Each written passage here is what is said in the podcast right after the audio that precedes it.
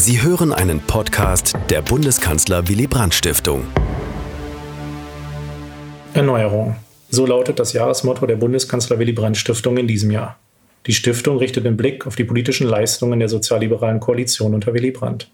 Die Modernisierung des Landes und der Anstoß von Debatten, die bis in die Gegenwart hinein fortwirken.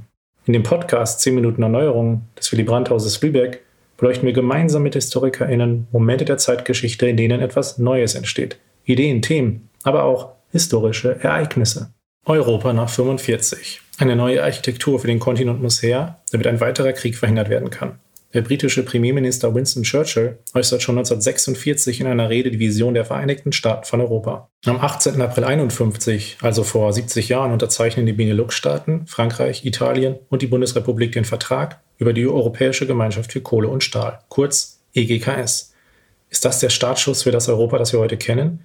Darüber spricht mein Kollege Wolfgang Schmidt mit dem Historiker Klaus Larres. Vielen Dank, lieber Hendrik. Ich freue mich, jetzt mit Klaus Larres sprechen zu können. Er ist Professor für Geschichte und internationale Beziehungen an der University of North Carolina in Chapel Hill und ein ausgewiesener Experte für die Zeitgeschichte der Außen-, Sicherheits- und Wirtschaftspolitik der USA sowie Deutschlands und der EU. Und dabei hat er sich auch intensiv mit der Geschichte der europäischen Integration befasst. Außerdem ist Klaus Larres der Bundeskanzler Willy Brandt Stiftung als Mitglied ihres internationalen Beirats seit einigen Jahren eng verbunden. Lieber Herr Larres, der Sie uns nun aus Amerika zugeschaltet sind, ich grüße Sie herzlich aus Berlin. Ja, hallo, viele Grüße aus Chapel Hill. Ja, sehr schön. Europa nach 45, eine neue Architektur für den Kontinent, so lautet heute unser Thema. Dabei wollen wir insbesondere in den Blick nehmen die vor 70 Jahren begründete Europäische Gemeinschaft für Kohle und Stahl, die sogenannte Montanunion, und die römischen Verträge, mit denen 1957 die Europäische Wirtschaftsgemeinschaft EWG und die Europäische Atomgemeinschaft Euratom ins Leben gerufen wurden. Bevor wir uns näher mit diesen ersten Organisationen der europäischen Integration beschäftigen, möchte ich noch einen Schritt weiter zurückgehen in die unmittelbare Nachkriegszeit. Herr Lares, welche Vorstellungen von der Zukunft Europas gab es in der Politik und in der Öffentlichkeit in den ersten Jahren nach Kriegsende 1945?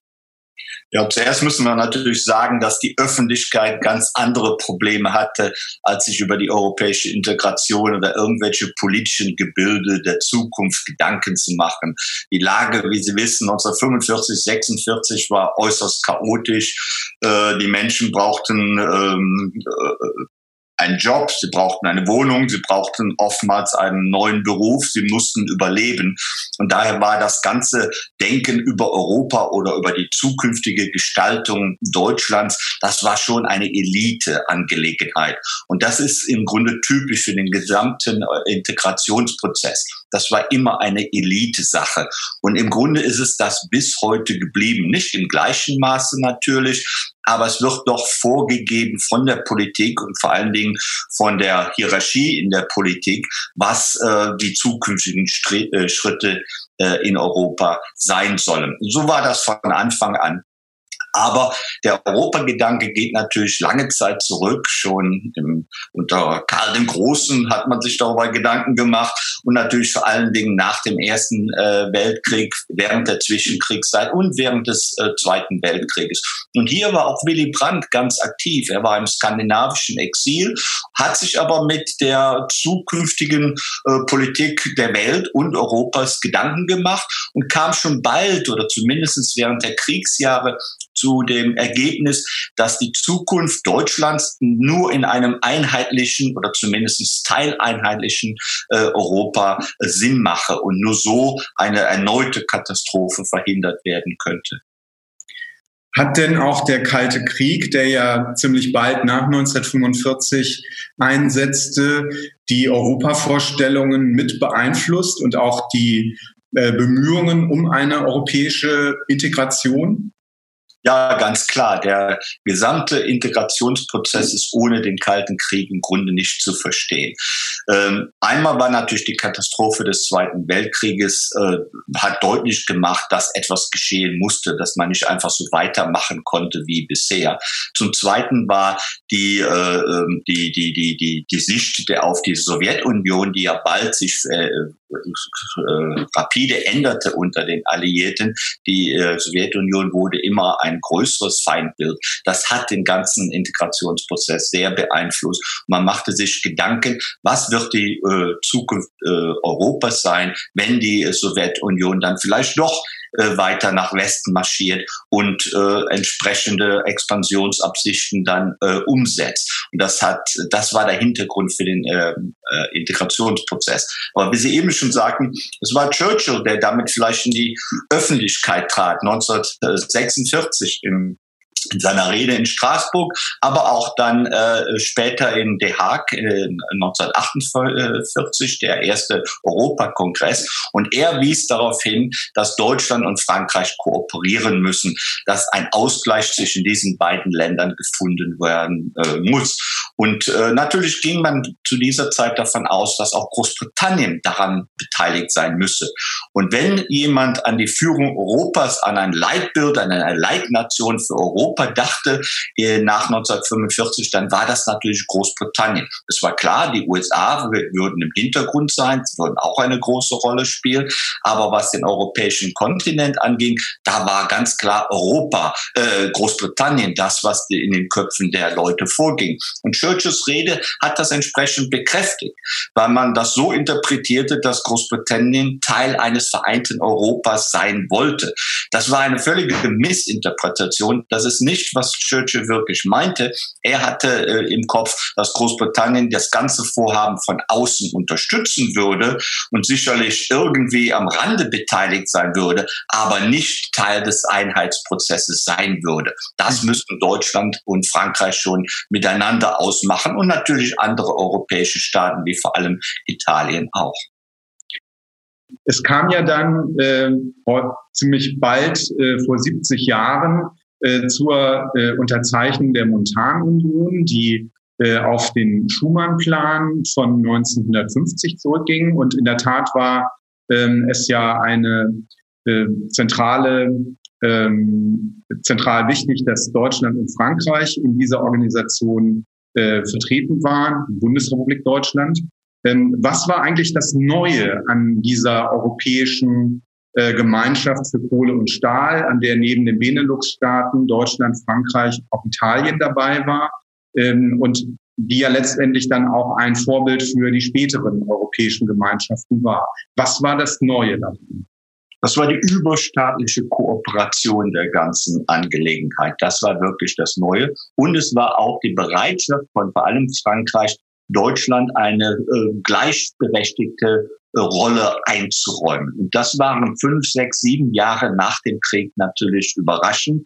Äh, das war auch nicht, äh, wie sich die bisherige Politik der Alliierten ausgestaltet hatte, wo Deutschland natürlich nach wie vor okkupiert war, wo Deutschland keinerlei äh, außenpolitische und auch sehr wenige innenpolitische Rechte hatte. Und jetzt die, das Angebot auf gleichberechtigter Basis, wenn auch äh, limitiert auf zwei, äh, äh, auf zwei Territorien, also Stahl und Kohle, äh, miteinander äh, gleichberechtigt am Tisch zu setzen, das war ein sehr überraschendes Angebot. Und es war daher nicht überraschend, dass Adenauer, der erste Bundeskanzler, darauf sofort einging. Und äh, Schumann, Robert Schumann, äh, war ein überzeugter Europäer. Er hatte deutsche Wurzeln, kann man sagen. Er kämpfte im Ersten Weltkrieg für äh, Deutschland. Er hatte einmal äh, deutsche Nationalität und äh, kam aus äh, Lothringen. Er sprach auch sehr fließend Deutsch. Er war im Grunde der äh, hervorragende Ansprechpartner für Adenauer. Was die beiden auch vereinbarte, äh, vereinte, war ihr Denken in katholischen westeuropäischen konservativen äh, Sinne. Und das sprach äh, Adenauer natürlich an. Und Schumann ging zuerst auf Adenauer zu, bevor er überhaupt sein eigenes Parlament und äh, Teile seiner eigenen Regierung über seine Gedanken informierte. Und, auf, und natürlich, diese Gedanken gingen nicht wirklich auf Schumann selbst zurück, sondern auf seine vielen Berater, einschließlich Jean Monnet. Aber Schumann übernahm die politische äh, Verantwortung dafür. Er wagte sich an die Öffentlichkeit. Und das hätte natürlich auch schief gehen können. Das hätte das Ende der politischen Karriere Schumanns bedeuten können, wenn es in den USA nicht angekommen wäre, wenn Adenauer es zum Beispiel zurückgewiesen hätte oder wenn das äh, äh, französische Parlament nicht mitgespielt hätte. Es war also durchaus ein Wagnis, aber ein Wagnis, was auch ähm, im Grunde äh, den Zeitgeist wiedergab. Das war schon die Entwicklung, auf die es hinauslief. Und Schumann merkte das natürlich, es entsprach seinem eigenen Denken und er beschloss, das äh, zu verwirklichen und zumindest äh, äh, versuchen auszuarbeiten mit vor allen Dingen Konrad Adenauer. Für Willy Brandt war das, äh, sah das Ganze äh, etwas komplizierter aus. Denn in der SPD gab es erheblichen Widerstand gegen diesen Integrationsgedanken. Der kam vor allen Dingen von dem SPD-Führer zu der Zeit, äh, Schumacher, und äh, Brandt als neuer Aus oder als junger aufstrebender Politiker konnte sich natürlich nicht leisten, einfach seinem Vorsitzenden äh, zu sagen, nee, mache ich nicht mit, habe ich keine Lust zu. Das ist nicht, was ich vertreten kann. Er musste also relativ pragmatisch an die Sache herangehen, seine grundsätzliche Sympathie durchaus rüberbringen, aber auch äh, verhindern, seinen Vorsitzenden zu verärgern. Und dessen sind vielleicht die Äußerungen wie die Brands zu der Zeit alle etwas diffus, alle etwas schwammig und nicht ganz klar pro-europäisch. Sicherlich nicht so klar pro-europäisch, wie sie später dann im Laufe der 50er und vor allen Dingen im Laufe der 60er Jahre waren. Ja, die SPD hat ja damals befürchtet, dass äh, die westeuropäische Integration ein Hindernis sein könnte für die Wiedervereinigung Deutschlands, die man ja anstrebte. Ähm, und natürlich hat man eben auch kritisiert, äh, dass die Montanunion äh, katholisch, kartelistisch äh, sei. Also das war der Eindruck, den auch Schumacher erweckte. Ähm, äh, es hat ja auch schon in den 50er Jahren neben den Fortschritten auch Rückschläge gegeben. Ich erinnere nur an die Europäische Verteidigungsgemeinschaft, die dann im französischen Parlament keine Mehrheit bekommen hat. Ähm, aber vor allen Dingen war es ja so, dass Großbritannien und auch die skandinavischen Länder bei den Sechsergemeinschaften, also auch bei der Europäischen Wirtschaftsgemeinschaft und Euratom nicht dabei waren, was zum Beispiel Willy Brandt auch von Anfang an sehr bedauert hat und auch als ein Mangel der neuen Institutionen kritisiert hat.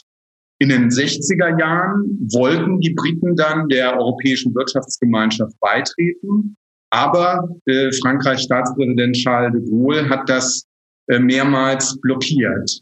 Ähm, können Sie sagen, was hat äh, Willy Brandt, der ja dann ab 1966 Außenminister war in der Großen Koalition und dann Bundeskanzler ab 69, was hat er versucht, äh, um die französischen Bedenken und Widerstände gegen den britischen Beitritt auszuräumen?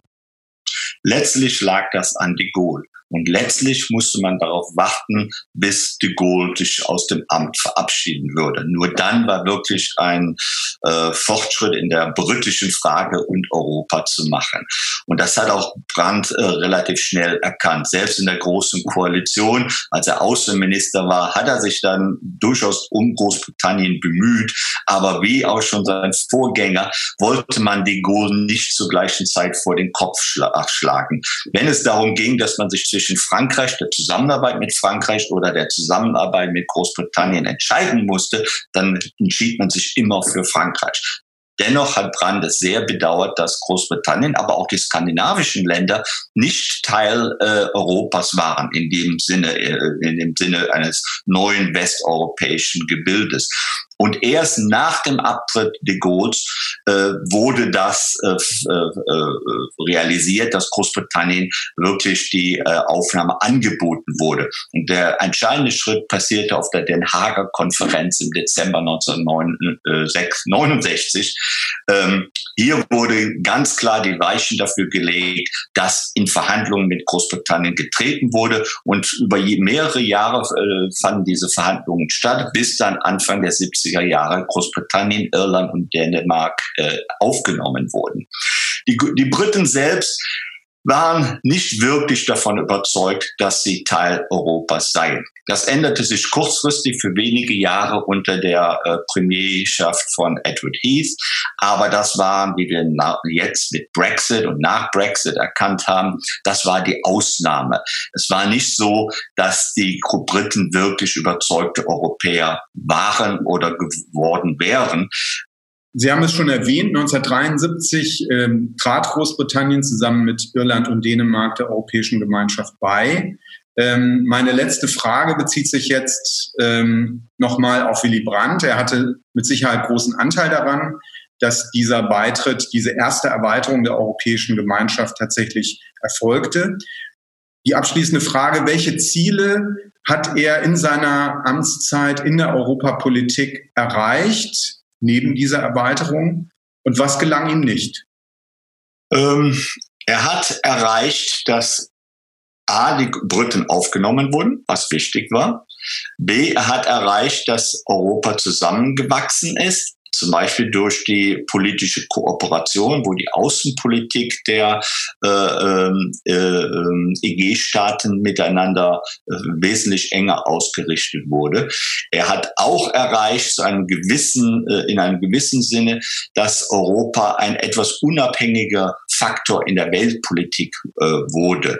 Das hat allerdings zu ernsten Verunstimmungen mit der mit den USA geführt, die dann auch sich unter Schmidt besonders äh, zeigten, die dann zum äh, Abschuss von Bretton Woods durch die Nixon-Administration führte äh, zum Beispiel. Er hat also Brandt durchaus Fortschritte hin zu einem vereinigteren Europa gemacht. Aber es war zu früh, um Europa wirklich als machtpolitischen Faktor zu etablieren. So die Schritte unter Brand können im Grunde als kleine Schritte hin zu einem großen Ziel äh, bezeichnet werden. Aber letztlich ist ihm der große Schwung hinsichtlich Europa nicht gelungen, weil er natürlich auch andere Sorgen hatte. Das waren vor allem Ostpolitik, das war das Verhältnis mit den USA, das war weiterhin das komplizierte Verhältnis mit, äh, mit, mit Frankreich. Ähm, es ging also darum, im Grunde einen, eine Zwischenstation hin zur europäischen Einigung zu erreichen. Und hinter dem ganzen äh, Gebilde stand natürlich nach wie vor Mitte der 70er Jahre der Kalte Kalte Krieg und natürlich die deutsche Frage, was sollte mit äh, äh, Deutschland geschehen? Und ich glaube, er war, Willy Brandt war erheblich erfolgreicher, was Ostpolitik und das Verhältnis zu, Ost, zu Osteuropa, zur Sowjetunion anging, als es ihm möglich war, wirklich die europäische Frage voranzubringen. Er hat etwas erreicht, aber nicht den großen Schwung. Aber der große Schwung, der ließ sehr lange auf sich warten und der hatte eben damit zu tun, dass 1989, 90 der Kalte Krieg zu Ende kam. Und nur das ermöglichte Europa dann auch einen wirklich großen äh, Schritt nach vorne zu machen, was eben zur äh, äh Etablierung der Europäischen Union führte. Ich glaube, jeder Kanzler in den 70er Jahren, auch ein Helmut Kohl, dem dieser Schwung dann gelang, äh, in den 70er Jahren war einfach nicht viel mehr drin. Es lag nicht daran, dass Willy Brandt nicht europapolitisch viel versucht hatte, auch europapolitisch sehr äh, überzeugt war von dem Ziel, Europa zusammenzubringen. Aber die Umstände der Zeit, vor allem natürlich der Kalte Krieg und die nach wie vor sehr skeptische Haltung äh, äh, der USA, was eben die Entwicklung Entwicklung Europas hin zu einem Rivalen der USA, besonders in wirtschaftlicher Hinsicht, äh, äh, führte. Das waren Faktoren, die äh, Willy Brandt und dann auch Willy, äh, Helmut Schmidt nicht überwinden konnten. Lieber Herr Lares, ich danke Ihnen vielmals für dieses Gespräch und ähm, ja, verabschiede mich äh, von den Hörerinnen und Hörern. Auf Wiederhören. Gerne geschehen. Dies war ein Podcast der Bundeskanzler Willy Brandt Stiftung. Für mehr besuchen Sie uns auf www.willi-brandt.de.